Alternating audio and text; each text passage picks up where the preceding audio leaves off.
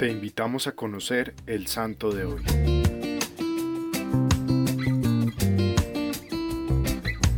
Hoy celebramos a San Rafael Guizar y Valencia, primer obispo mexicano e hispanoamericano canonizado por la Iglesia. San Rafael nació en Cotija, México, en 1878.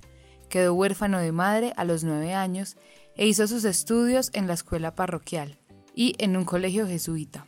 Tuvo siempre una educación muy católica, que le ayudó a ir madurando su vocación al sacerdocio. Se ordenó en 1901, con tan solo 23 años. En los primeros años de ministerio sacerdotal, se dedicó con gran celo al apostolado y la catequesis en la ciudad de Zamora. Fue nombrado en 1905 misionero apostólico y director espiritual del Seminario de Zamora. Trabajó incansablemente para formar a los alumnos en el amor a la Eucaristía y la devoción filial a la Virgen María.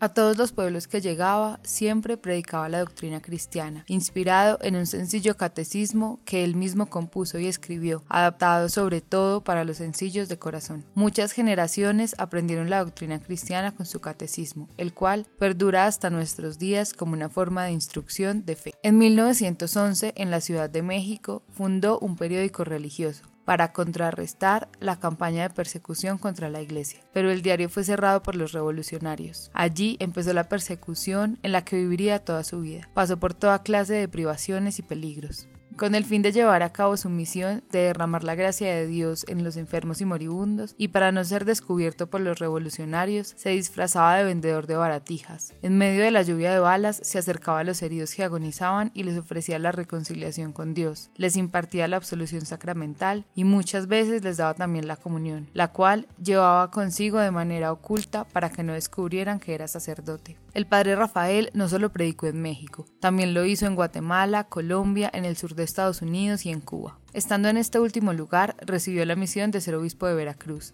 México, por lo que fue consagrado en la Catedral de La Habana y tomó posesión de su diócesis en 1920. En esta diócesis se distinguió por su celo a favor de las almas y por su gran caridad para con los demás, pues tuvo que enfrentar los estragos de un gran terremoto que había devastado la zona de Jalapa, dejando sin hogar a muchos, Monseñor Guizar se dio la incansable tarea de ayudar a quienes lo necesitaban y a visitar personalmente las regiones más afectadas, llevando la palabra del Señor y víveres para asistir a todos los damnificados por el sismo. Estuvo también a cargo del seminario diocesano, en el que habrían de formarse muchos sacerdotes que multiplicarían sus misiones y la atención a las numerosas parroquias de todo el territorio veracruzano. De los 18 años que sirvió en esta diócesis, nueve los pasó en el exilio o huyendo, ya que lo buscaban para matarlo escondido en la Ciudad de México por la persecución religiosa en el estado de Veracruz y afectado a diversas enfermedades como diabetes, flebitis, insuficiencia cardíaca y otros padecimientos,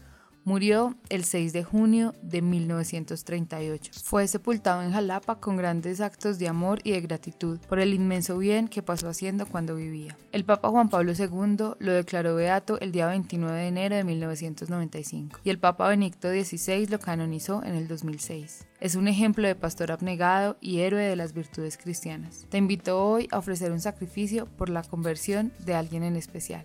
Oh Dios, que por la intercesión de San Rafael Izar y Valencia podamos servirte en nuestros hermanos mediante la entrega generosa de nuestra vida. Amén. Cristo Rey nuestro, venga tu reino.